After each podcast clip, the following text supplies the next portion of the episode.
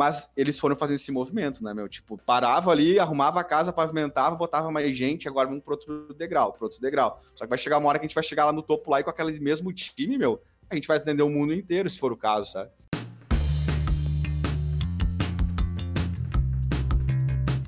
Fala pessoal, o programa de hoje é sobre como escalar uma empresa de prestação de serviços. E para falar disso comigo, tá aqui o Ricardo, que vocês já conhecem, e também o Felipe. É um prazer te ter aqui com a gente, Felipe. É Escobar, tudo bom, Ricardo? Cara, é, para a gente aí, para gestão, em nome da gestão DS, aí, né? É, para a gente é sempre um prazer estar podendo conversar com vocês. É, aqui nós estávamos falando antes de iniciar aí nos bastidores do, do podcast. Vocês não estão vendo aí, mas a estrutura aqui é gigantesca. Aqui os investiram no estúdio, aí é fantástico. Vocês têm que vir conhecer aqui a sala do podcast do, do gestor aí que o Davidson montou. mas, Olha aí, é... tem até uma cama ali atrás.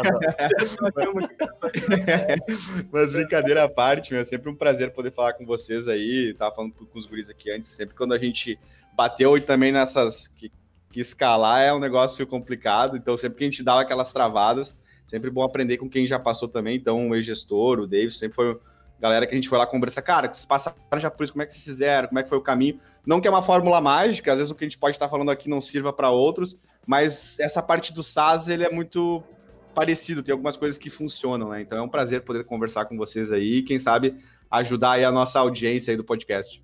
Perfeito. Pô, uh, muito obrigado. Tu quer falar um pouquinho sobre o que é o Gestão DS, de repente, só para o nosso público te conhecer rapidinho? Vamos lá, cara. O, então a gestão DS, né? Agora estão brigando comigo que tem que falar hoje gestão DS, então eu tô me, tô me policiando. Então, gestão DS é um software, é um SaaS também, né? Assim como o e-gestor, para clínicas e consultórios médicos, né? Então, a gente começou focado muito na parte mais nichado, né? Então, até é bacana falar para o pessoal que na nossa história lá, lá atrás, antes da empresa, também envolve o e-gestor, que a gente conhe... o, o meu sócio, Marcelo, que foi o cara que pensou na ideia para para um SaaS para clínicas e consultórios médicos, ele teve uma aula com o Marconato aí, que é super amigo do, do Davidson, e o Davidson foi, foi conversar numa aula com o pessoal. E aí, na hora, assim, o Marcelo se apaixonou pelo modelo do SaaS, né, meu, que é software como serviço. Pô, cara, isso aí, tipo, agora todo mundo fala, assim, mas não era tão conhecido na época, né? Tipo, a gente, o software principalmente era formato de licença e tal.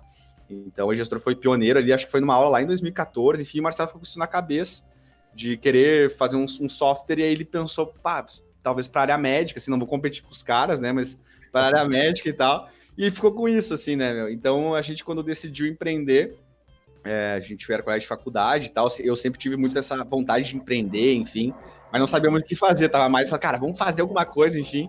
E aí chamamos o André, que era um amigo de infância, programador aí, e aí apresentamos na época o Marcelo, que é o meu sócio que teve a ideia ali do software, cara, ele sempre foi muito focado em parte financeira e tal, sempre foi muito bom, assim. E nós somos dois administradores e eu sempre fui outro cara mais da, da bagunça, né? Da, da, conversa, da comunicação e tal. E eu pensei, cara, se eu for empreender com alguém, vai ter que ser com esse cara aí, né? Os caras têm o que eu não tenho, parte financeira e raciocínio lógico ali, mais quadrado e tal. E aí chamamos o André junto e a gente apresentou as ideias, né? Porque a gente pensou num aplicativo financeiro, bem na época que tava aparecendo o guia bolso lá atrás e tal. E o Marcelo falou, cara, mas eu também tenho essa ideia aqui do software serviço para clínica médica, modelo de assinatura. Aí o André, pô, isso aí eu acho que, que tá mais validado no mercado. E fomos para cima, né, meu? Começamos como um prontuário, aí depois a gente viu essa necessidade de fazer finanças também. Então, gestão DS, o nome vem disso, né, de, é, de descomplicar e simplificar a gestão. Só que daí um nome desse tamanho não ia parecer que era para descomplicar. Então a gente botou DS ali. E aí depois, é, depois entrou o David, né, cara, que é o nosso quarto sócio, que era médico e mais ou menos que fechou ali o que a gente é, entendia como um, um, time competente, porque a gente tinha a parte de vendas, a gente tinha a parte de finanças, processos, a programação, mas faltava um cara de conexão, de rede, né? E essa área médica é, é difícil tu começar a entrar. Eu, Marcelo, André, a gente não era filho de médico, nada, né? A gente só viu uma oportunidade, percebeu que tinha muito player já no mercado, a gente desistiu de, de ver software SaaS quando chegou na página 30 do Google, né, cara? Era meio mar vermelho, assim. Mas a gente percebeu quando a gente começou a estudar, meu, que, cara, muito software de licença, a gente não dava suporte, muita reclamação, reclama aqui, a gente falou, cara, tem um nicho aí, sabe? E aí começamos toda essa parte mais de, de gestão simples para o consultório, e aí o David, quando entrou, cara, ele trouxe toda essa visão, cara, vocês podem escrever, hoje o médico pode não comprar isso, mas essa parte de CRM, de fidelização de paciente, de tu trabalhar vendas, como vender mais para o mesmo cliente, mesmo paciente, no caso, né? Isso aí vai vir. E aí, cara, apostamos lá. Eu considero a gestão DS um primeiro software que teve um CRM acoplado a um prontuário eletrônico, a parte financeira.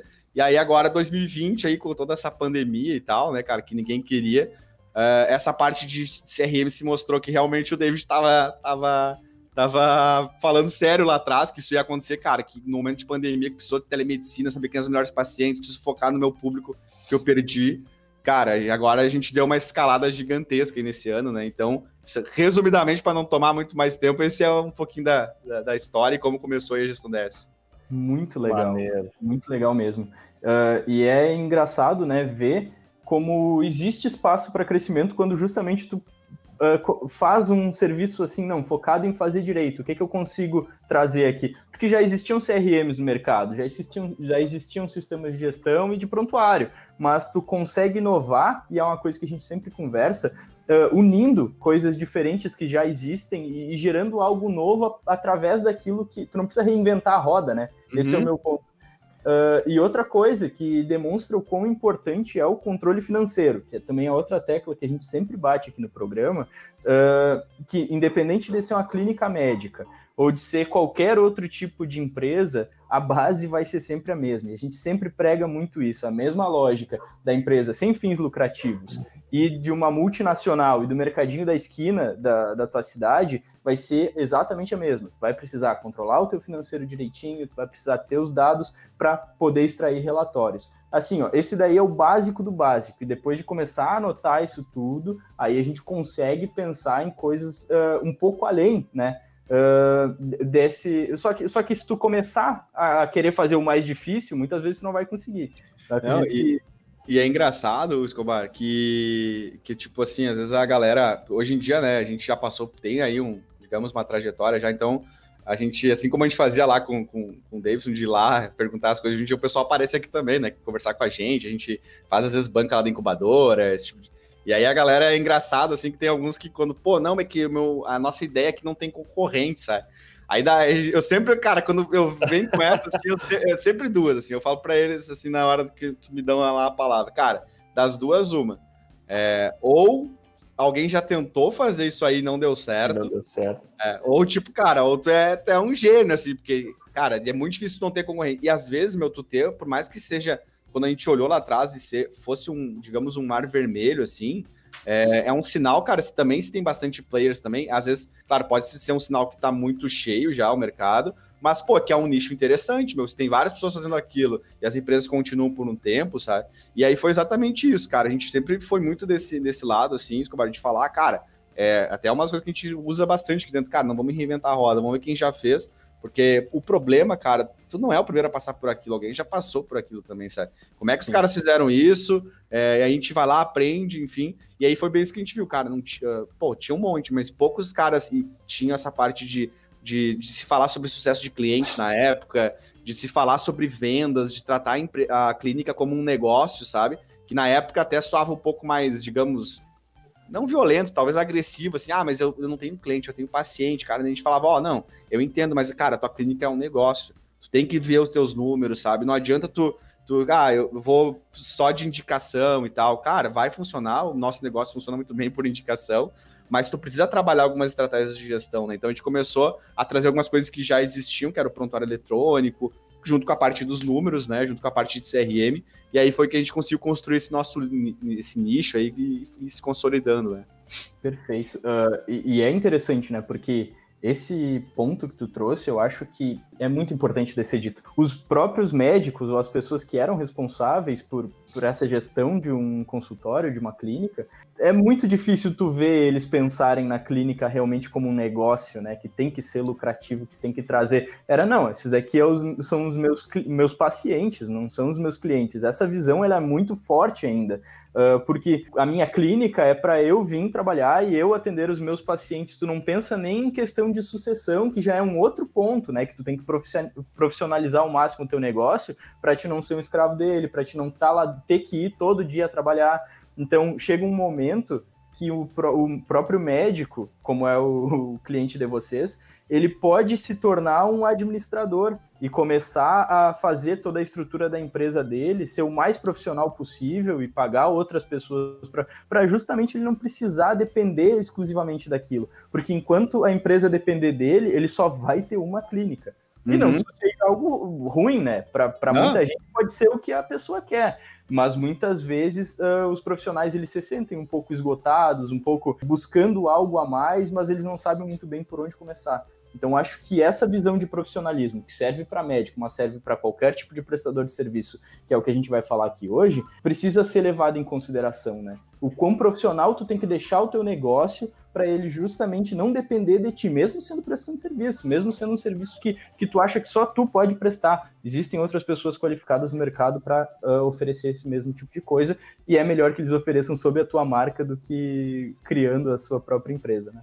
Mas, existe, mas acho que aí está sacada. O Felipe estava falando a questão de sucesso do cliente, ICS. Quando você entende, consegue mostrar para o teu cliente que você é especializado, no nosso caso, em gestão, em que a gente pode deixar com que ajudar ele com que ele direcione todo o tempo para vender o produto, que às vezes ele é especialista em vender aquele produto, ele, ele, é médico, ele é muito bom em tratar o paciente, ele atende muito bem, é um cara carismático, consegue deixar o paciente confortável, porém gestão não é a habilidade dele, entende? Ele pode ser até bom nisso, mas falta às vezes algum conhecimento que você que deveria adquirir ou vai adquirir no decorrer do tempo. E aí a empresa, a gestão DS, o gestor pode vir para facilitar e quando a gente consegue identificar onde a gente vai ajudar ele, ou seja, qual parte do negócio que a gente vai abraçar para trazer esse profissionalismo, eu acho que nesse momento a gente encontra onde é que está o core né, do, do, nosso trabalho e onde a gente vai entregar a solução de verdade.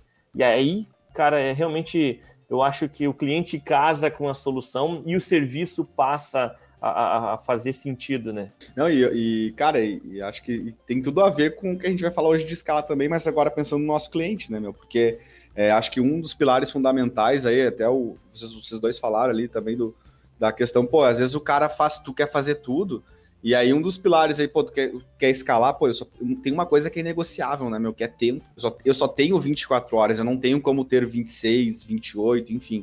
Então, esse médico, meu, se ele. Agora, no cliente de vocês também, o, o, o, empresário, o empreendedor, meu, se ele quer ganhos de escala também, ele tem que automatizar algumas coisas, né? Ele tem que, algumas coisas, tem que se centralizar um pouco dele.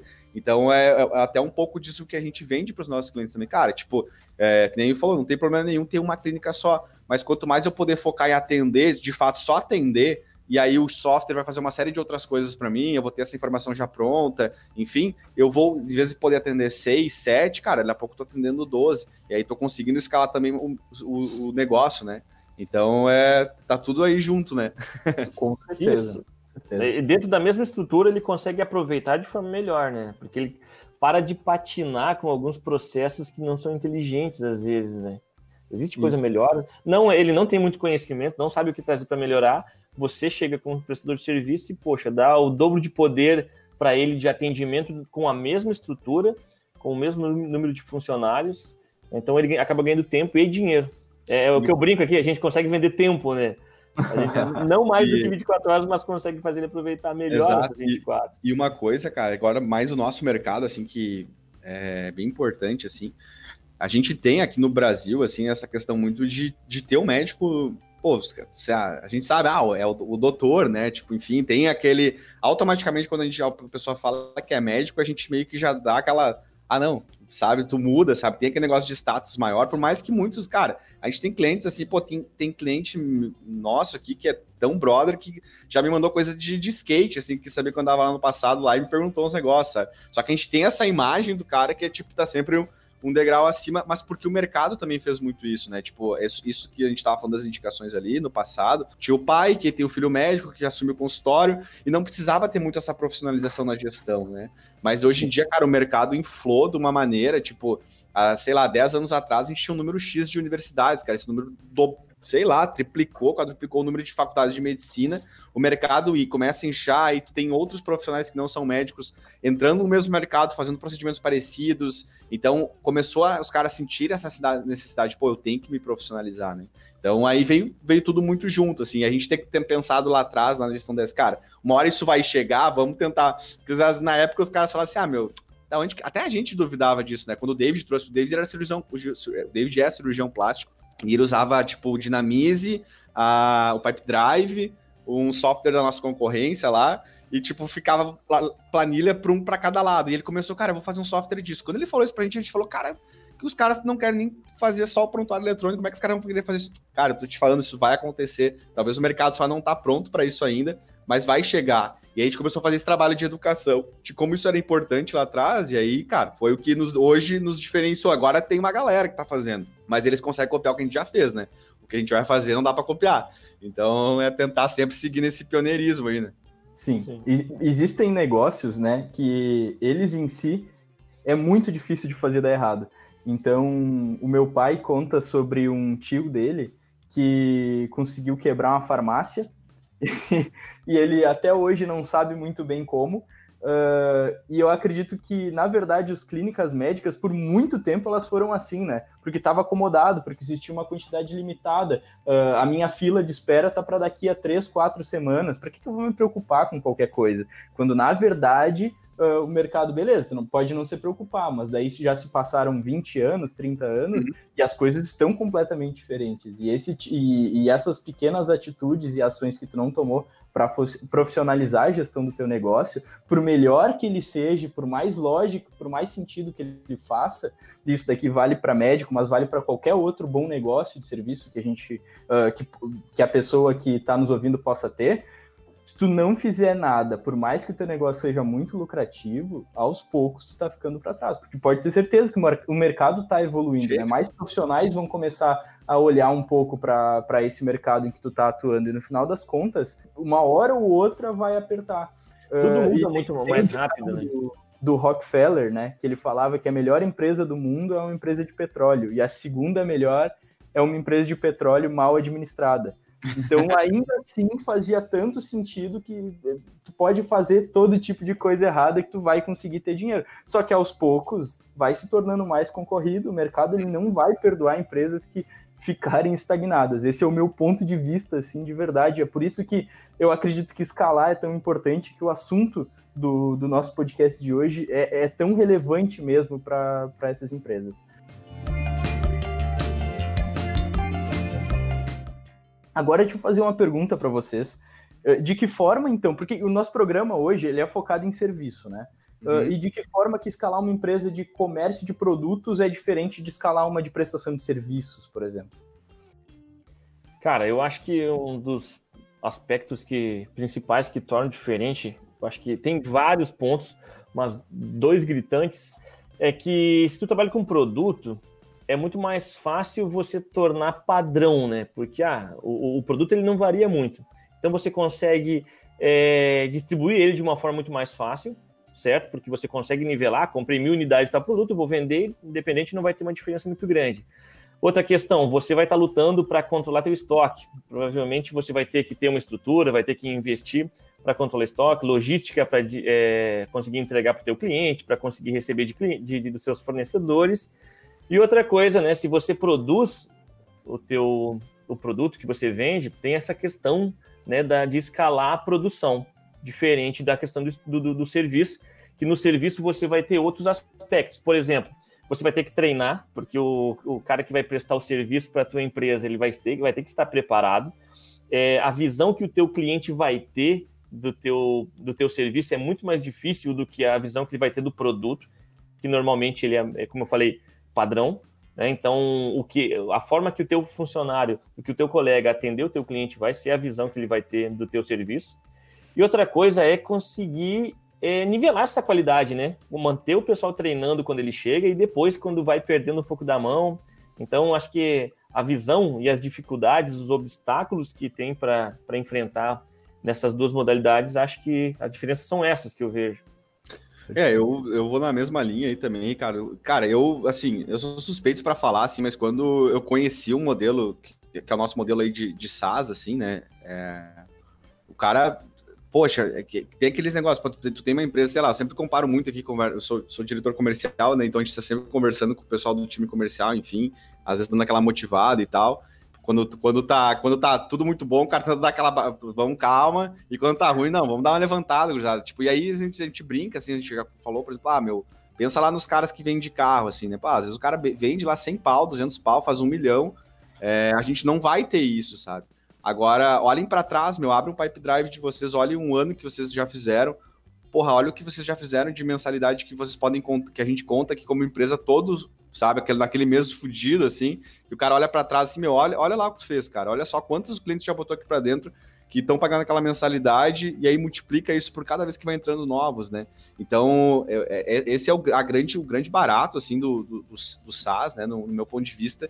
E o principal é isso, né, meu? No momento em que... aí tem uma grande diferença entre, tipo, escalar e crescer, né? Tipo, ah, por exemplo, ah, eu tô crescendo pra caralho o nosso, meu negócio lá, eu tenho uma revenda de carro, tô vendendo muito carro, muito carro, enfim, mas teu custo aumenta muito também, né? Eu tenho que comprar mais, é, o teu fixo, enfim, o variável é, é, é, é proporcional. Agora no SaaS, cara, tipo, no nosso. Claro que a gente também vai vai galgando, enfim, mas tu começa a chegar num momento de estrutura que, porra, meu, eu com os mesmos, as mesmas pessoas que eu tinha no suporte quando eu atendia, é, sei lá, 300 clientes, eu tenho o mesmo time que atende hoje mais de mil clínicas, sabe? Eu consigo, a gente consegue escalar com mesmo com um número limitado de pessoas. Claro que às vezes tu precisa fazer alguns movimentos, né? E acho que é bem importante esse, esse, esse papo, cara, porque é, até quando os guris falaram, ah, meu, o que tu vai falar lá com o pessoal? Eu falei, ah, meu, eu vou falar sobre como escalar um negócio, eles. Daí eles até se arriaram, né, meu? O que a gente pode falar é como não escalar, que a gente já aprendeu um monte de coisa que não se faz. Porque a gente tá no, tá no caminho ainda, né, meu? Mas tá aprendendo. Não, estamos aprendendo, né? E aí, cara, é bem massa, assim, porque vezes eu vi um termo, assim, eu não lembro quem falou isso, meu, se foi algum dos meus sócios, se foi alguém, mas a gente usa muito isso aqui dentro, né? Na questão do produto versus serviço ali também, nosso modelo de negócio comparando com algumas outras empresas, assim. A gente brinca muito com a maratona e a corrida de 100 metros, sabe? Tipo, tem gente, algumas empresas de produto, sei lá, meu, tu entra todo mês, tem que vender um valor absurdo, é aquela pauleira, sabe? Cara, a gente aqui no SaaS, meu, a gente tá competindo uma maratona, sabe, meu? É de pouco em pouco a gente vai aumentando, aí vê, é, vê como é que ficou. Tem o, um podcast lá que eu escuto que teve o, o Eric da RD, né, o fundador. E eu, uma, cara, uma das coisas que eu achei fantástico, assim, que ele fala sobre serviço e sobre escala, é tipo, é, ele comparou, tu tá subindo uma montanha, sabe? Que quando o cara começa a montanha, é, quem, quem escala de verdade, não sou, não é meu caso, mas tu nunca vai da montanha do pé até o topo, né? Tu vai, tipo, parando nas estaçõezinhas e cada estação que tu para, tu troca equipamento, arruma casa para ir para um ponto mais íngreme, né? Cara, e o nosso foco de serviço para escalar é isso, assim, meu. Tipo, existe empresa assim, tipo, aí tu tem a, a HubSpot, a RD, que uma hora deram um, um estirão gigantesco, que foi um bagulho absurdo, assim. Mas eles foram fazendo esse movimento, né, meu? Tipo, parava ali, arrumava a casa, pavimentava, botava mais gente, agora vamos pro outro degrau, pro outro degrau. Só que vai chegar uma hora que a gente vai chegar lá no topo lá e com aquele mesmo time, meu, a gente vai atender o mundo inteiro, se for o caso, sabe? Então, Sim. acho que essa é a grande sacada aí do serviço. Ah, ah agora tu tocou num, num, ponto muito bacana. É, tá, até para abranger mais pessoas, não somente a, a SaaS, mas vamos pegar o teu, o teu cliente aí que tem consultório, né? Então, que também presta serviço. Se tu for ver, quando você vende produto, você depende bastante de um fornecedor, né? Que tenha um produto bacana que você vai vender, ou se você produz, você vai ter que produzir algo diferente para conseguir então você está sempre na luta de ter um produto de alta qualidade. Agora no serviço, cara, acho que no, no, produto também, mas no serviço é muito mais quente a necessidade de pessoas boas, né? De um time que consiga, cara, entregar aquele serviço. Até por isso que eu comecei falando de treinamento e porque assim, o que vai nivelar e que vai construir a tua marca são as pessoas que estão fazendo. Tanto o cara do SaaS ali, que é quem vai pegar o telefone e vai entregar a solução, quanto eu que tenho meu consultório, agora abri uma nova sala dentro da minha clínica aqui, vou colocar outro médico, um colega, alguém que eu conheça, com certeza eu vou ter que cuidar muito bem dessa pessoa, que será um novo braço, né? Então eu acho que aqui, quando a gente fala de serviço, o cidadão que vai sentar ali e botar a mão no teu cliente, é, acho que tu tem que ter até meio que. Acho que todo mundo tem, né? Os ciúmes do cliente, né? Então, já que tu vai atender ele, cara, tem que ser muito bom. E acho que esse desafio de nivelar aí é, é, é brabo, é para campeão. É. Uh, teve algumas vezes, inclusive, que eu, eu levo isso muito pro pessoal. Eu acredito demais nisso que o Ricardo falou. Uh, e algumas vezes, assim, eu já vi algumas coisas um pouco desalinhadas e eu falei, não, isso daqui não pode ficar assim. Fiz uma palestra, organizei, chamei o pessoal e duas horas massacrando, ensinando coisa sobre como falar, sobre como dizer não às vezes, sobre, enfim, diversos detalhes no contato com o cliente, né, que podem mudar completamente a experiência que ele tem contigo. E eu acho que é muito verdade isso, né? Uh, quando tu trabalha com produto, o produto é o principal foco. Claro que a pessoa que vai atender também importa, né? Mas não tanto. Tu vende uh, um iPhone? Tinha, poxa, cara. Duvido que tu lembra o nome do cara que te vendeu teu telefone lá. Duvido, exato. Cara, exatamente isso, cara. Agora aqui no suporte, ali com o vendedor que foi, cara, foi o Moisés, foi a Marina, foi o Gabriel que me atendeu, sabe? Tipo, tanto pro lado quando precisa dar uma cobrada, mas também no elogio, né, meu? Sim, cara. É, tem, tem clientes, inclusive, eu comecei no suporte aqui, né? Tem clientes que lembram de mim até hoje, esses dias no chat, essa semana, mandaram, mandaram uma mensagem perguntando se eu tava bem e tudo mais, se eu ainda tava na tava empresa. Nunca mais me viram lá. Nunca mais me viu, é, porque agora eu tô no marketing, né? Uh, já faz uns três anos que eu não atendo, então o pessoal até hoje, de vez em quando, eu recebo algumas mensagens e esse carinho, esse contato pessoal, ele é muito importante. E só para deixar um pouco mais escancarado esse exemplo, tem um lugar aqui, tem um lugar de X em Santa Maria que a gente adora, né, na empresa. E. Fala aí, fala aí, tem que valorizar. Não, mas é, é que aí eu vou. E toda vez que eu ia lá, eu morava do lado. E toda vez que eu ia lá, eu voltava feliz, assim, com meu X pra casa e dizia: ele nem me xingou hoje enquanto eu ah, comprava. Ah, bom. entendi, entendi, entendi.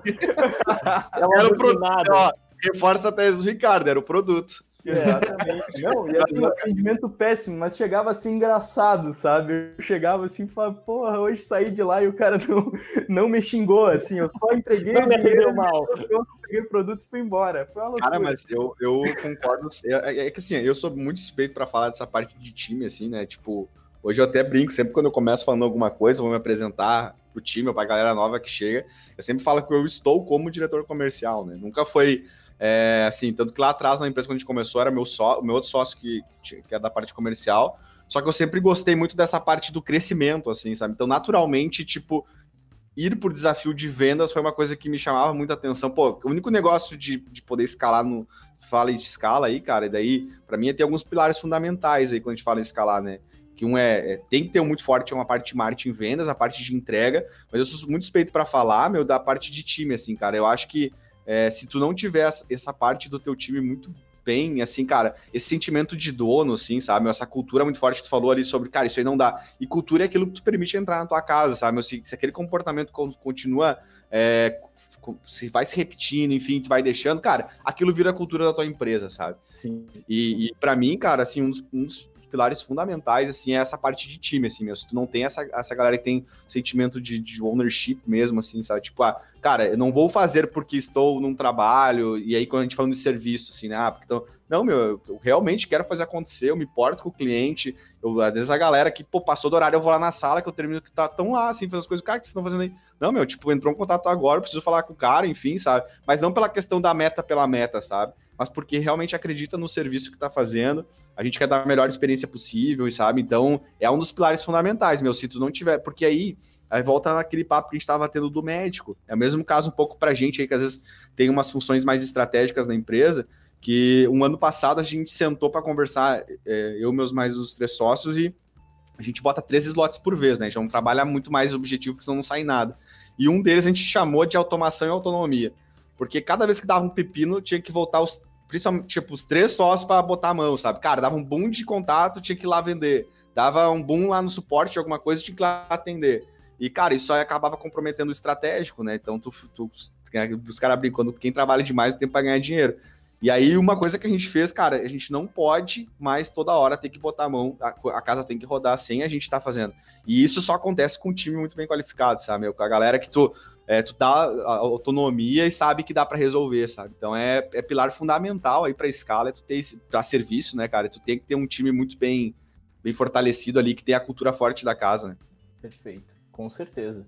Eu quero agora mudar rapidinho de assunto de novo aqui e perguntar uma coisa para vocês, tá? Depois eu quero voltar um pouco na questão de pessoas ainda, porque eu ainda tenho algumas coisas para falar sobre isso, mas eu, só para a gente diversificar um pouco os assuntos, qual é a opinião de você sobre passar a oferecer novos serviços como uma estratégia de crescimento? ah, já cheguei, já não consigo mais vender só o que eu já estou vendendo hoje de serviço, eu quero colocar mais um, colocar mais dois, colocar mais três. Uh, o que, que vocês acham sobre isso?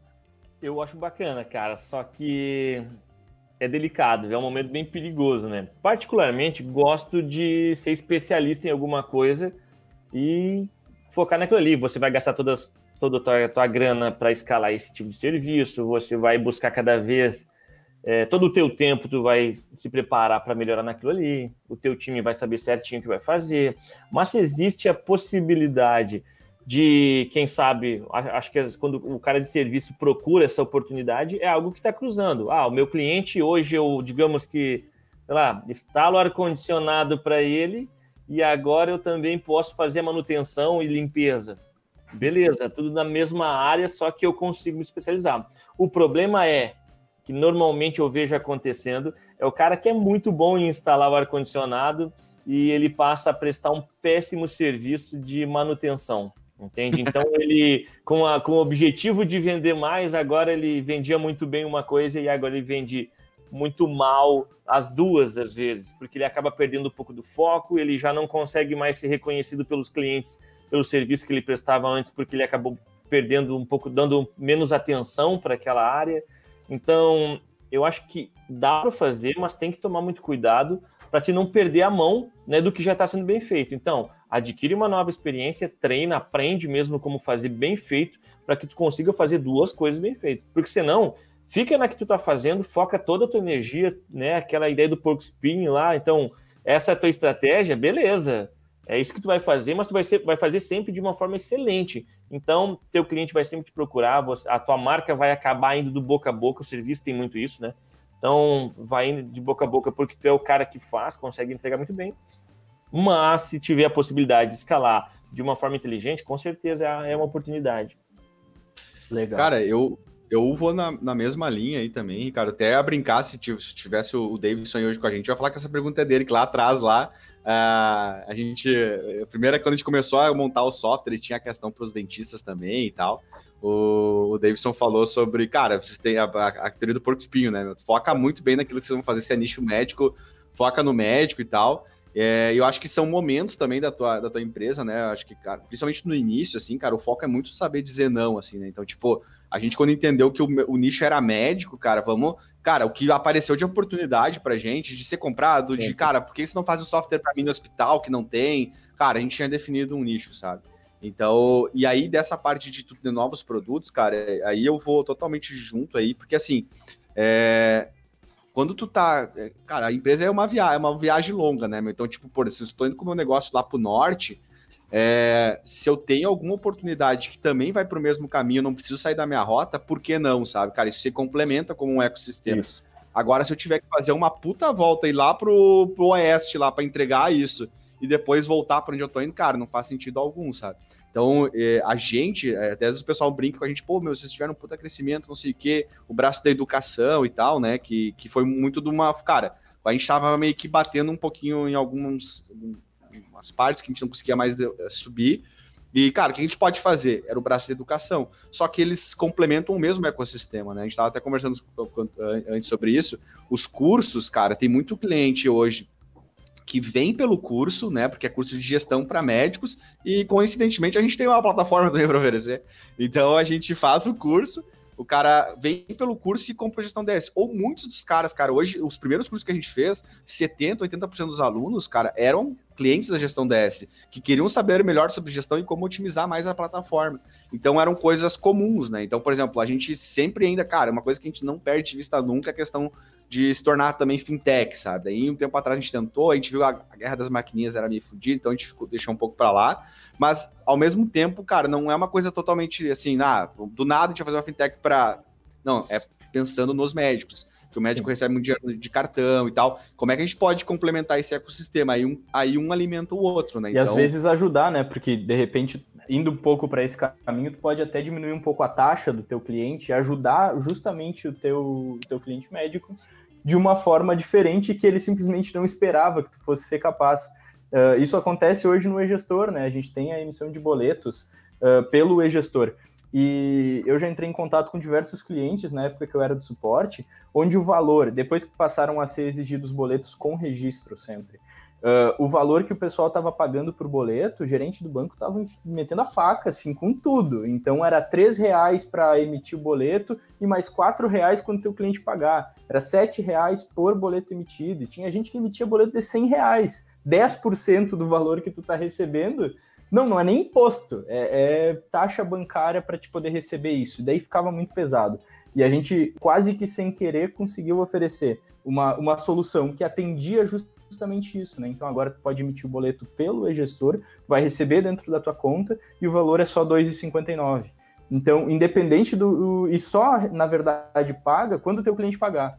Uh, então, isso daí era menos do que o valor de emissão do pessoal lá no banco. E depois ainda tinha um valor que era mais que o dobro, às vezes, para recebimento.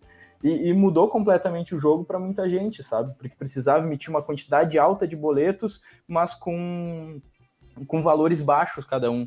E aí não era nenhum percentual assim que o banco cobrava, era muitas vezes um valor fixo. E isso daí complicava bastante para esse pessoal e a gente conseguiu atender eles, que era algo que a gente, eu acredito que na época nem imaginava muito assim que a gente fosse ser capaz. Mas é bem isso, né, meu? Sem sair da, da trilha principal, né? São serviços que vêm sendo que vêm complementares ali, né?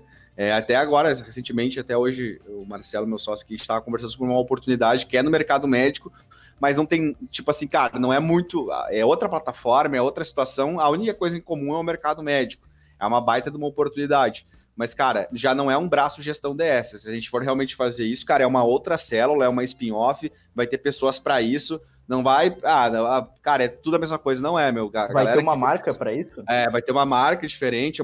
A galera que vende software não é a galera que vai vender isso aí, porque os caras são especializados nisso. A gente vai ter que treinar um time, um CS, um suporte. Não, não mistura as coisas, sabe? Tipo, é um vertical a, diferente. É, há boas oportunidades sim, acho que não pode ficar tão fechado ao ponto de não querer olhar mais nada, mas entender também que, cara, é, isso aqui, a única coisa parecida é o mercado, o resto é tudo diferente. Vamos tratar como uma coisa diferente, que a gente precisa mas aprender, ainda, escalar, com né? certeza, mas ainda assim o mercado. E do que que vocês, sócios, né, uh, se tornaram especialistas, querendo ou não? No mercado. Uhum. E, e, toda essa expertise que vocês tiveram com gestão DS vão ser capazes de levar e replicar a estrutura em outros segmentos. Então, no final das contas, acredito que faz total sentido, uhum. até mesmo para a criação de novos negócios que não necessariamente tem a ver com a tua primeira empresa, né? Porque não é porque uma empresa deu certo que tu vai ficar só com ela para o resto da vida. Tem gente que e, realmente busca... E é muito louco, cara, porque também, ao mesmo tempo, é, é, a gente, tipo assim, é, nós, principalmente eu, Marcelo e o André, cara, muito focado no mercado médico, a gente tem... Só que aí, por exemplo, a gente teve a expertise de educação, né? Que começou com os cursos e tal, que a gente fazia para médico. E aí a gente foi vendo que uma das, das coisas que os médicos falavam no curso de gestão, meu, tava muito ligado a essa parada toda, assim, de tipo, ah, de até de, de, de, de mindset e tal, tipo, porque me ensinaram que na, na faculdade não podia vender, eu não podia fazer marketing e tal. E aí surgiu, cara, uma vertente meio. E é, é engraçado também, porque surgiu uma vertente que a gente começou a fazer um curso também que se chama agora Na Dúvida Cresça. E aí era voltado principalmente para médico, né? Que os, pô, cara, tu entender que o que tu aprendeu na faculdade lá, essas coisas que te, te deixaram limitante lá como médico, não é real. O mundo aqui fora é diferente, sabe? E aí, cara, o primeiro que a gente foi fazer, sei lá, 90%, 95% do médico começou a entrar lá, tipo, entrou uns três arquitetos e um advogado. E aí, cara, tinha o know-how do, tinha o know-how da educação. E, cara, agora o último que a gente fez, meu, é 60% médico, já tem 40% de pessoas, cara, empresário, é, empreendedor, cara, sabe? É, e aí é, é, muito louco isso, sabe? Porque a gente começa. É, cara. A gente tem aí o domínio da educação agora, que é uma coisa que a gente sabe fazer, mas é um mercado agora como se fosse diferente, sabe, meu? E aí a gente começa a se. Daí, tipo, tanto que a primeira coisa que a gente fez, meu, foi pegar o, o, o Na Dúvida da Cresça, transformou em NDC, fez um Instagram diferente, ele tá abaixo ainda hoje da gestão DS, mas tem uma. Cara, é, hoje tem o David, que é um dos meus sócios, né, que é o médico, e mais quatro pessoas exclusivas para cuidar desse canal aí, porque muda também, sabe? Então, essa necessidade de tu especializar em coisas diferentes ali, né? que às vezes é o mercado, às vezes é uma coisa que tu domina, e aí as oportunidades vão aparecendo ali, só tem que cuidar muito para, cara, tá desvirtuando demais, vamos deixar um time específico para cuidar disso aqui e responder por isso, né? Eu acho que esse é um exercício bacana que tu falou. Ah, tá, tá distando demais. É, finge que teu, teu serviço é um produto, coloca ali na, na, no lado do, esse novo serviço que você quer, coloca do lado do produto atual, que é o serviço que você presta. Se ele tiver, quanto, quanto mais distante um tiver do outro, mais complexo vai ser iniciar esse novo serviço e começar a prestar ele. Né? Tanto que você disse que provavelmente para algumas dessas ideias de vocês vai ter que ter uma vertical nova, vai ter que ter uma equipe diferente, pensa diferente. É, então, quanto mais longe você tiver ficando do produto e do serviço atual, mais complexo vai ser entrar uhum. nesse mercado, mais perigoso vai ser também e mais chance de tu perder o foco. Então, é muito bacana, mas como disse, sempre com cuidado, cuidado cautela. Exato, sim.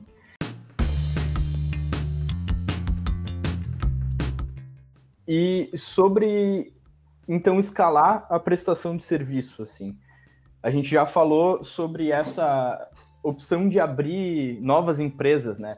Mas quando a gente está falando de um mesmo, uma mesma empresa, o mesmo serviço que é prestado, é basicamente a mesma marca que está sendo mantida, mas eu quero expandir. E às vezes eu olho para minha região e já, já não consigo expandir necessariamente aqui. Uh, qual é a opinião de você sobre a abertura de uma nova filial? Ou realmente se eu devo expandir sempre dentro da, da empresa que já existe? Como é, o que, que vocês acham sobre isso?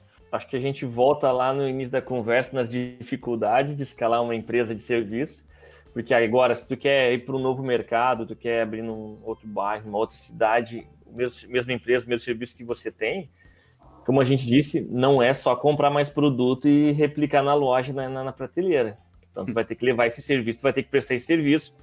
Você pode ter várias habilidades de sistemas e técnica, mas é uma pessoa só. Como o Felipe falou, é 24 horas por dia, não adianta, não, não vai ter 30 horas, não vai poder estar nos dois lugares ao mesmo tempo. Então, a equipe que você vai colocar lá, ela vai ser a cara da tua empresa, né? Então, a gente volta lá no início da conversa. Tá. Dá, uh, dá, dá para fazer. É eu acho que aí a gente tem uma oportunidade bacana mas não sei se tu quer falar alguma coisa, Pedro. Não, é, é esse ponto que eu queria puxar. Então, eu acredito que a gente pode concordar que o mais importante é realmente a equipe, né? Quando a gente está falando de prestação de serviço mesmo. E eu quero perguntar para vocês: elaboração de treinamento para a equipe. Como é que faz isso de uma forma eficiente? Qual é a experiência que vocês têm uh, em relação a, a, treinar a equipe fazer novos profissionais repetirem, de repente, uma tarefa que já existe, né? A McDonaldização da empresa. Cara, é, é, é, engraçado isso, né? até acho que sim, acho que é um dos pilares fundamentais aí, né? Tá só para complementar ali junto que, que o cara tava falando, cara, da, da questão de. Eu lembro que quando eu fui ler o hipercrescimento lá, que é um dos livros que a área de venda o pessoal sempre lê e tal. Né? Acho que foi início de 2019 e tal, eu tomei um socão na boca do estômago, que lá no início já começa dizendo assim, cara, se tu cresceu basicamente por indicação, se tu só tem um canal, se basicamente tu só consegue fazer upgrade dos teus, dos teus serviços ali, enfim, é, cara, tu ainda não tá no momento de crescer, sabe? Então, só para complementar ali, tipo, às vezes a gente tem uma falsa impressão que, cara, a gente vai dobrar time e vai dobrar crescimento. Isso é falso, meu. Tipo, sabe? Tem todo período de rampagem, né? Que aí vai entrar muito na questão do time. É, então tem, tem que ter muito esse cuidado né, nessa questão quando a gente começa a falar sobre, tipo, ah, basicamente tipo, aumenta o time, treinamento e vai vir. É, uma das coisas que a gente aprendeu muito, assim, meu, para quem quer escalar a parte de serviço, que pra gente funcionou muito, é a gente, tu, cara, tu tem que ter pelo menos uns dois, de dois a três canais muito bem estabelecidos de onde vem, né? E aí pode ser pro SaaS, mas eu tenho experiência aqui dos caras que tem como serviço mesmo, até o Rodrigo da parceria Solar, cara eles, por exemplo, cresceram pra caralho como parceiros, assim, tipo, então, uh, pegavam alguns locais de cidade, tipo, a gente tá limitado em Santa Maria, tem questão física, fizeram um canal de parceiros absurdo, além do, do outro canal de indicação que eles já vendiam, sabe? Então, um dos pontos é muito importante isso, assim, sabe? Esse, esse multicanal ali, é, se tu depender sempre de um canal, cara, dificilmente tu vai conseguir escalar, sabe? Então, tu vai construindo outras coisas. E, cara, de time, assim, Pedro, é, essa parte do treinamento, assim, cara, é o, eu acho que hoje, assim, é o que a gente mais leva é, a, como um mantra aqui na empresa, sabe, meu? É mais do que vender, mais do que qualquer outra coisa, assim, a gente tem um alinhamento muito forte nisso. É, tem clientes, cara, assim, é, a gente se focou muito num nicho no início e a gente entendeu muito bem esse perfil de cliente ideal que a gente tem e a gente conversa muito com o pessoal, cara, é, meu, não é venda por vender, sabe? A gente já fez, quando a gente fala em escala, tem muito ligado à venda, mas essa parte do time, de treinamento, de ter muito, cara, bem delimitado qual que é o teu cliente principal, porque senão lá na frente ele vai dar o churn, né?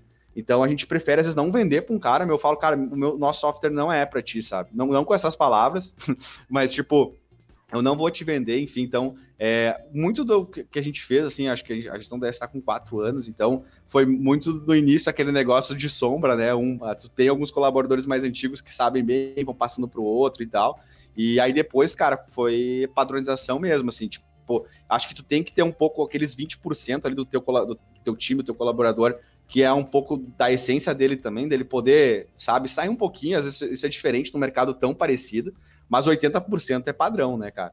Então, os playbooks, cara, como é que eu faço tal coisa? As perguntas que têm que ser feitas, porque qualquer cara que for atender alguém lá depois, meu, tu mantém o mesmo a mesma excelência, né? É o Gabriel no suporte ou é o Pedro, é, enfim, quem a pessoa que for pegar, meu, a gente tem um padrão a ser seguido. Sempre tem aquela coisinha de alguém que é um pouco mais desinibido, manda um emoji, brinca um pouquinho, tem uma, fala um pouco mais de mais exibido no telefone, mas a essência é a mesma, né? Então, pra, é fundamental no processo de escala, meu, tu tem que ter pelo menos aqueles 80 20 ali, 80% do processo ele é parecido. 20% tu deixa aí pro carisma aí, pra simpatia do, dos teus colaboradores. e assim, ó, eu acho que cada serviço tem a sua peculiaridade, né, de, de como treinar. Acho que não existe uma, uma forma muito. Não é, não é bolo, né? É complexo. Porém, tem coisas que tem que cuidar. Se você contrata o cara que já vem de algum lugar, se ele já fazia esse serviço em, em algum lugar, você precisa alinhar ele para que ele faça do jeito que vocês fazem, do jeito que a empresa, né, do jeito que é. Olha, esse serviço aqui dentro a gente faz de tal forma, essa é a nossa cultura, esses são os nossos valores, a gente tem o cliente é melhor que ele tenha sucesso do que a gente então receba dinheiro. Então, primeiro a gente vai entregar uma solução e depois, se der certo, ele vai nos pagar. E, e outra coisa é, se ele nunca trabalhou com isso, que você consiga entregar o básico, né? Ou pelo menos o, a, a primeira parte do ramp-up, onde ele vai conseguir pelo menos fazer o primeiro atendimento, o início de tudo. E esse cara, nessa parte é mais fácil. Como ele não vem, não tem vícios de uma empresa anterior, então ele já começa é, digamos que caminhar no trilho já no teu formato, você vai moldando ele, é uma, uma tela em branco. Outro ponto da questão do treinamento, que é um momento, então, se encaixa em qualquer, é o cara que já está há muito tempo ali, ele é um bom prestador, prestador de serviço, você passou toda a técnica, ele aprendeu, ele pegou qual que é a tua cultura, porém chega no momento em que ele se sente, cara, eu tô voando. Só que daí, daí ele vai, ele vai cada vez aprimorando a técnica, ele vai ficando melhor e ele vai voar cada vez mais alto até que ele decide, cara, eu sou tão bom, já tô voando, eu não preciso mais da técnica. Daí ele, ele larga a asa e aí começa a despencar porque ele tá perdendo o processo. E aí esse é outro momento que o treinamento entra, né, para para fazer, oh, pera um pouquinho, cara, você está deixando de fazer aquilo que te fez crescer, você largou tuas asas, bota ela de novo aí e volta a voar.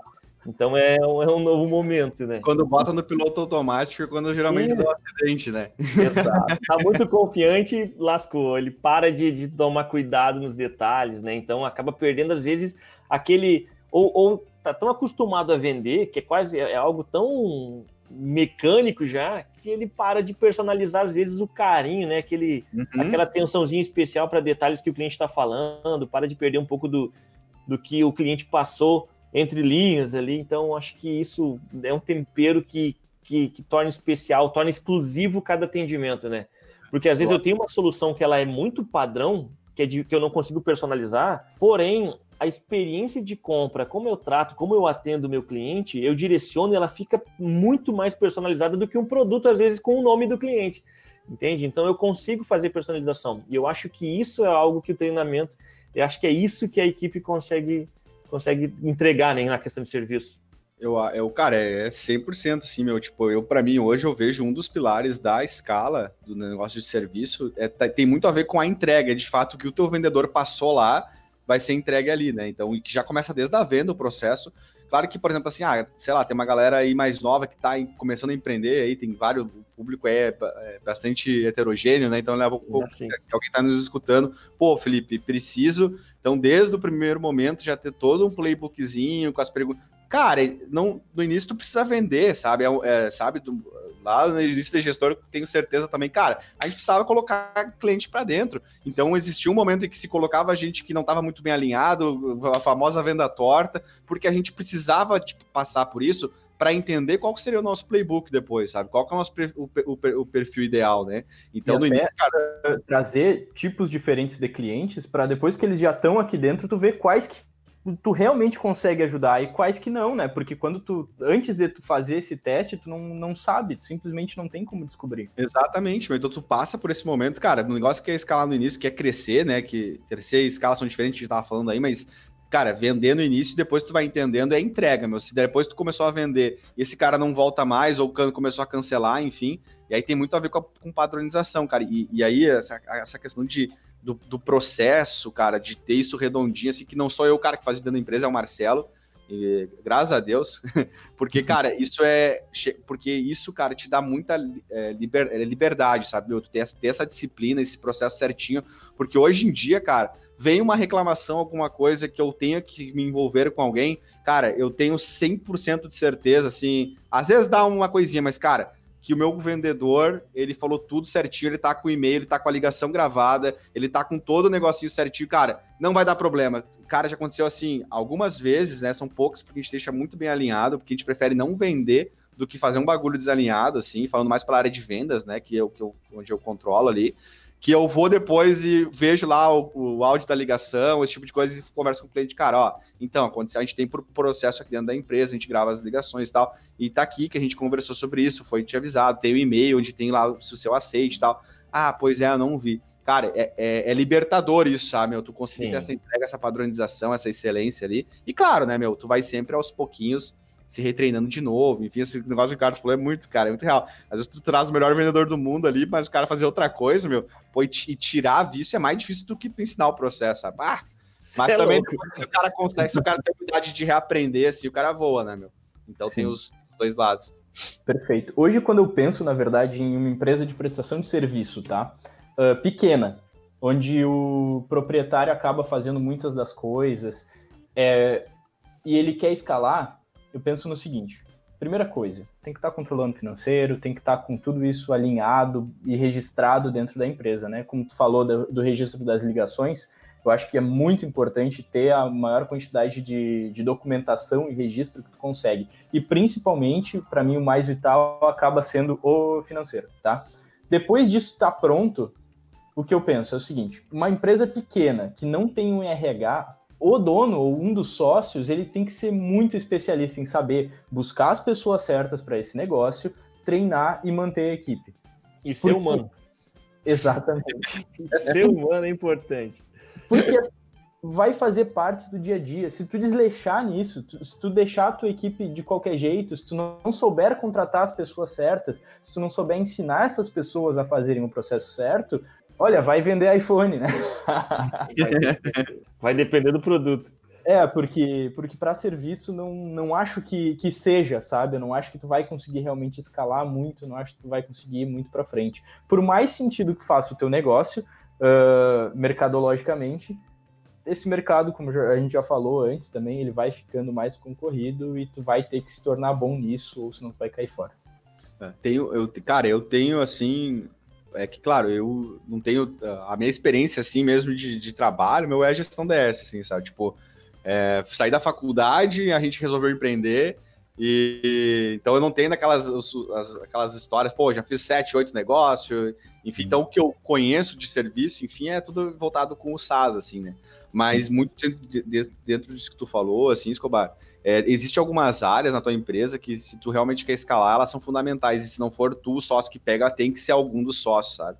E a gente aprendeu isso a, a duras penas, assim, tipo, é, desde o início lá, antes de, por exemplo, entrar o David, a gente. É, eu foquei no comercial, o Marcelo na parte financeira e o André na TI.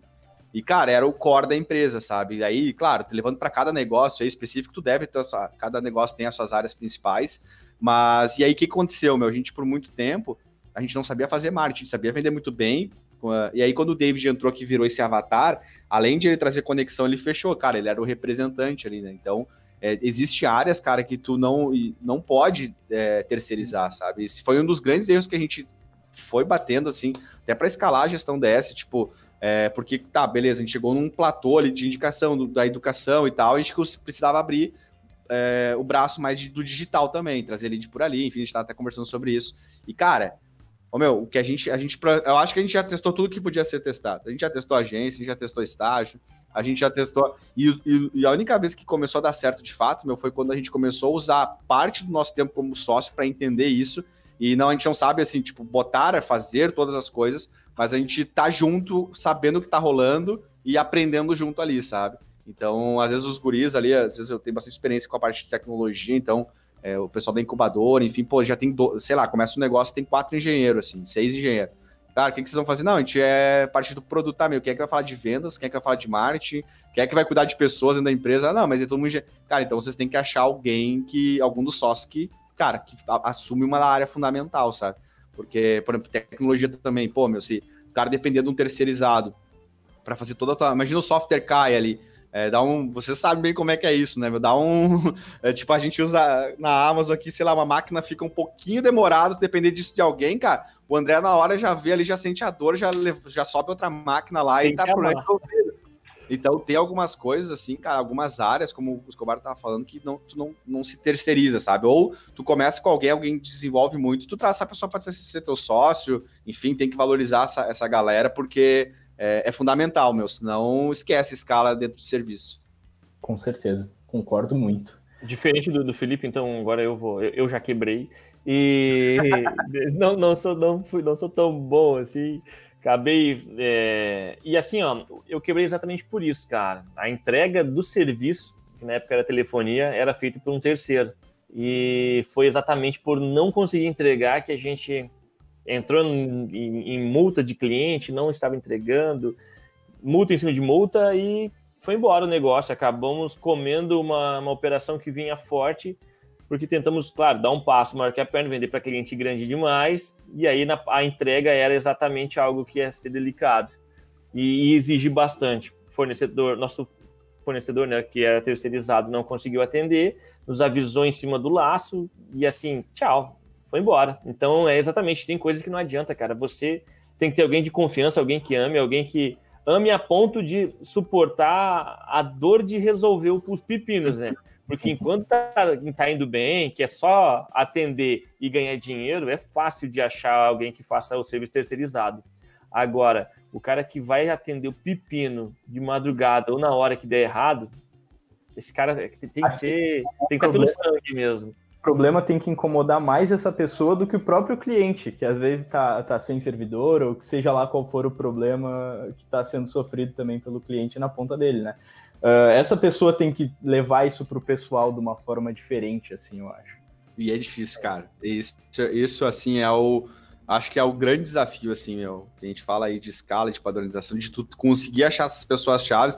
E acho que é, é, é bem importante também, meu, que, claro, a gente a gente é suspeito para falar aí, o gestor há bastante tempo, a gestão dessa, a gente preza muito sobre essa questão de cultura e tal, mas não dá para também o cara viver no mundo do moranguinho, né? Que a gente brinca que todo mundo vai entrar aqui, todo mundo vai subir o máximo na carreira, todo mundo vai ganhar muito dinheiro, e cara, não é assim. Só que a gente, todo mundo que chega aqui na gestão DS, cara, a gente sempre tem a tendência, a gente sempre quer imagina que essa pessoa se desenvolvendo, a empresa crescendo, enfim, mas a gente sabe que no processo inteiro existe pessoas chaves, cara, que aqueles, aquelas pessoas, cara, são uh, o, que, o que sustenta a empresa ali, sabe? Tipo, todo mundo que tá aqui a gente confia pra caralho, assim, tanto que a própria a cultura é tão foda, meu, que quando é, se a pessoa, tipo assim, uma, uma pessoa que não tá entregando tal, automaticamente ela, ela vai embora, sabe, cara? Ela, se, ela, é, porque a cultura ou ela agrega demais ou ela expele, né, meu?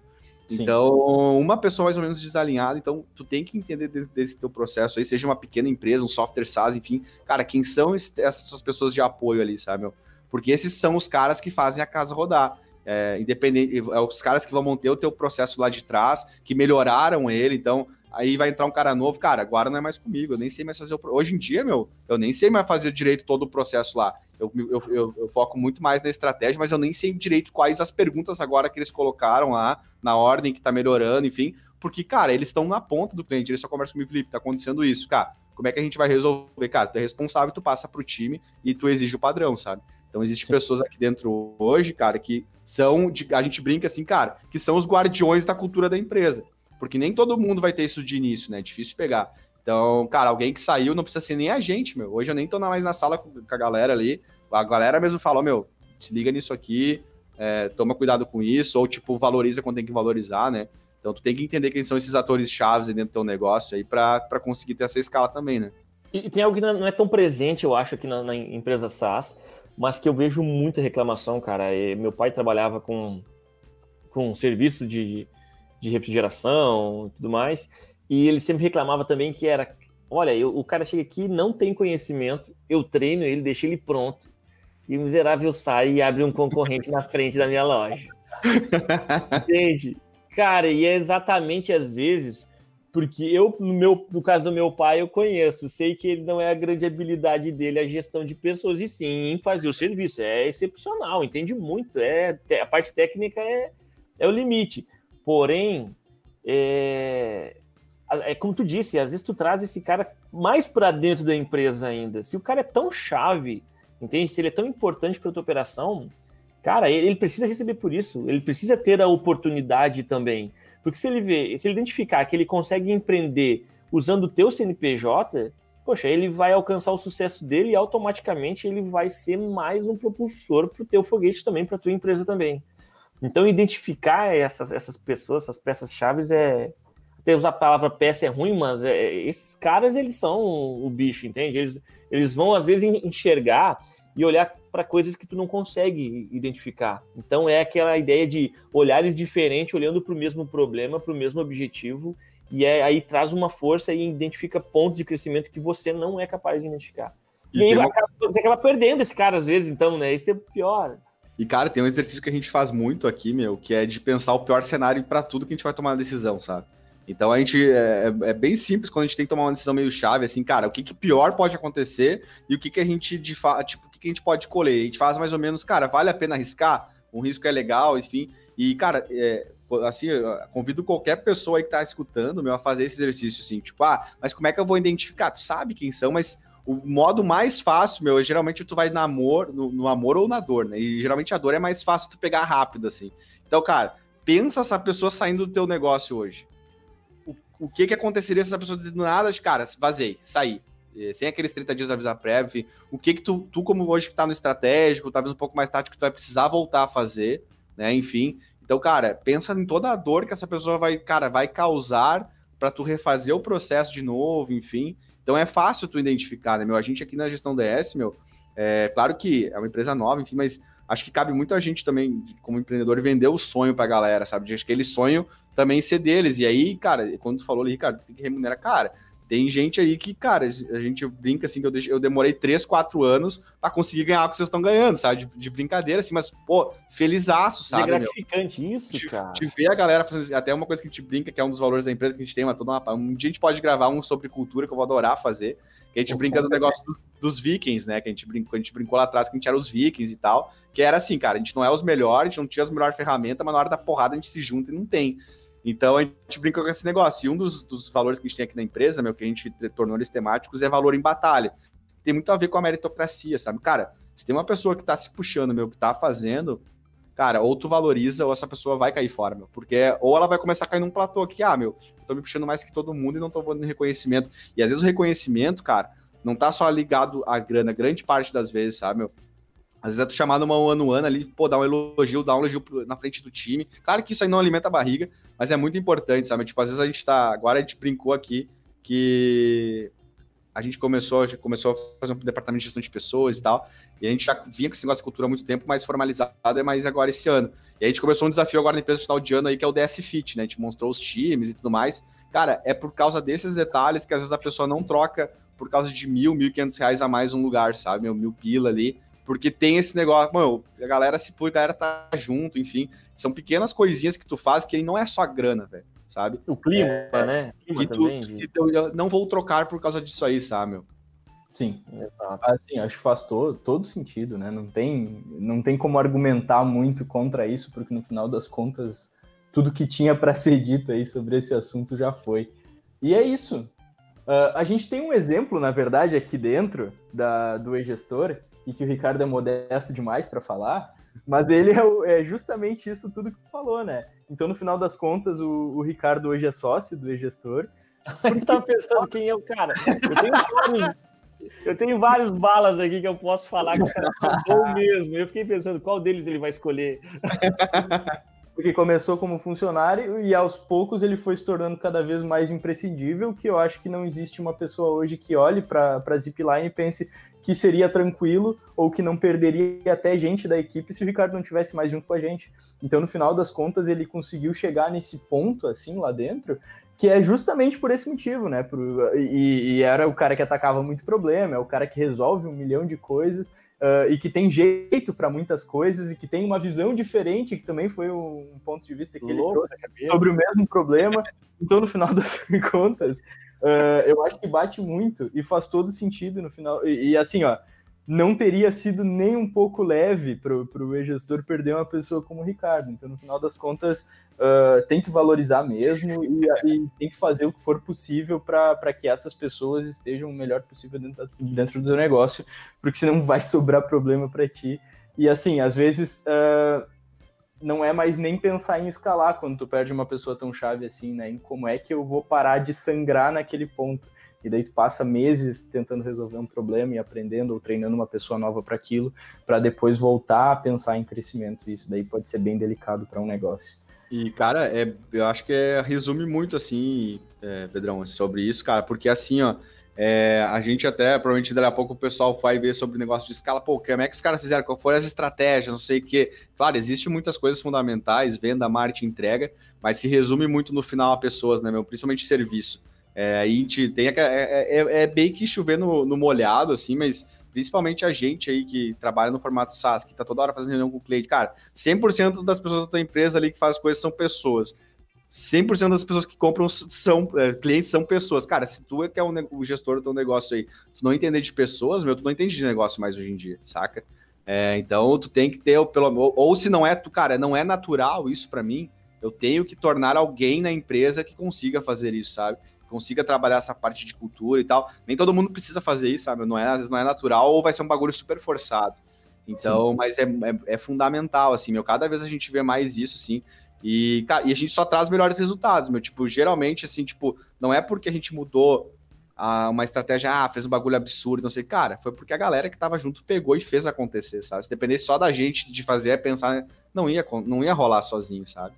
Então é, é, é, aí é papo fundamental aí nesse sentido de escala. E para mim resume muito, assim, meu. Tipo, eu tento cuidar muito quando eu vou conversar, né? Quando me convido para os negócios, de tentar falar, mas eu sou muito suspeito para falar, assim, eu gosto muito dessa parte de cultura de pessoa.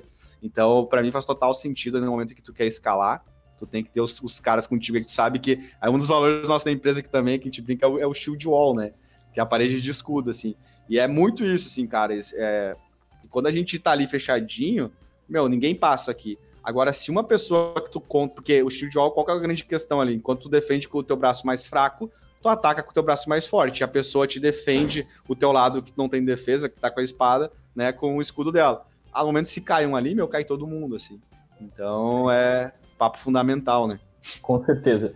Felipe, vamos combinar, vamos gravar esse programa de cultura, porque eu sei que tu vai ter muita coisa para trazer aí pra gente. Ah, a gente sou parceiro.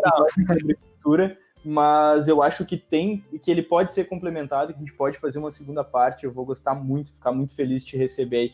Espero que, que já não esteja mais em casa, que a gente consiga fazer na, na sede nova, na sala do podcast aí, que a gente ainda Deus vai brigar quiser. Mas muito obrigado mesmo por ter participado. Uh, eu não sei se tem algo agora que tu queira falar, vou deixar um espaço aberto para ti também, se tu quiser divulgar alguma coisa, falar um pouco sobre o sistema, sobre o podcast de vocês mesmo, pode ficar bem à vontade. Ah, não, cara, é só agradecer. É sempre um prazer aí. Eu sou. Cara, é que não, acho que já falei bastante aí. Mas uh, uh para quem escuta aí, meu, seja aí, acho que existe. É, é bacana, principalmente assim, a gente está construindo isso nesse cenário, porque uh, tem muito aquele estigma que o pessoal se forma aqui em Santa Maria e vaza embora. E tem empresas muito legais aí, meu. Tem o e-gestor, a gestão DS, a própria Delivery, que agora tem tá em Florianópolis, começou aqui. Então é importante a gente estar tá fazendo esse trabalho, sabe, meu, de de comunicar, de conversar sobre isso, de entender que tem pessoas aqui em Santa Maria que, que sim, cara, não precisa ir para São Paulo, não precisa ir para outro lugar, tu vai ter o mesmo conhecimento sendo tratado aqui, é, que estão na vanguarda, enfim. E, cara, para quem aí também quer conhecer um pouquinho mais, a gente tem o nosso podcast, é o, na, é o naduvidacresça.com.br, o nosso site lá, ou procura lá no Spotify, na Dúvida Cresça. É, cara, é muito para falar sobre isso, assim, a gente é, começou ele muito focado em empreendedores e médicos e tal, mas hoje é para toda pessoa que quer crescer, sabe? Eu quero uma coisa que a gente brincava aqui dentro. Quando a gente ficava em dúvida alguma coisa, ah, meu, na dúvida crescemos, sabe? Vamos tocar ficha, vamos fazer, sabe? Na dúvida cresce. Começou com uma brincadeira, um é um valor da empresa, e, cara, o valor se tornou tão forte que virou, virou quase como se fosse um outro braço ali, podcast, educação. Então, convido todos a, a, a escutarem lá, enfim. E, cara, Vou estar sempre à disposição aí de vocês também. Sempre abriram a porta pra gente aí, o Davidson, vocês aí, quando a gente precisava de algum. trocar uma ideia, enfim. Então, tô sempre à disposição. Vamos falar sobre cultura aí também, vai ser um prazer, cara. Massa, demais. Muito obrigado, então, para quem assistiu ou ouviu o programa até aqui. Se você está vendo no YouTube, por favor, deixa um gostei e se inscreve no nosso canal, que isso é muito importante para a gente. Muito obrigado mesmo, pessoal. Um abraço. Valeu, pessoal. Até a próxima. Falou. Até mais. Tchau, tchau.